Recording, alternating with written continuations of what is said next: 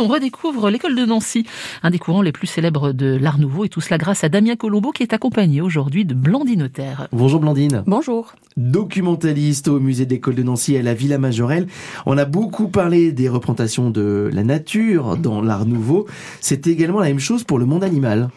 En effet, il n'y a pas que des fleurs, on a aussi donc des animaux représentés dans les œuvres euh, des artistes de l'école de Nancy. Mhm. Et parmi ces animaux, eh il y a des insectes, des insectes plutôt communs comme des papillons, des libellules, ou alors des insectes un petit peu plus exotiques euh, comme certains scarabées qu'on va retrouver par exemple sur le vase la forêt guyanaise euh, d'Émile Gallet.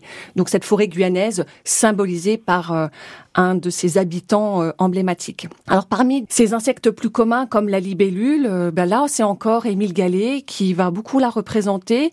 C'est un animal assez emblématique euh, pour mmh. lui, euh, notamment sur euh, un vase soliflore qui s'appelle Solette suit, qui reprend d'ailleurs un poème de Christine de Pisan, Solette suit, Solette veut être, avec une parfaite adéquation du décor à la forme, puisque les ailes de la, libellule se déploient sur la panse large du vase et son corps fin se développe, lui, sur le col lui-même fin.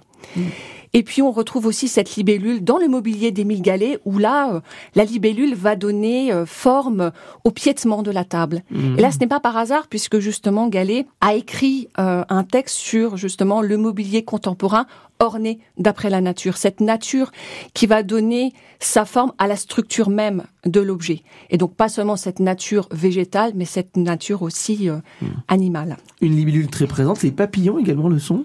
Oui, des papillons, que ce soit euh, euh, des papillons communs, alors euh, représentés en marqueterie de bois ou marqueterie de verre.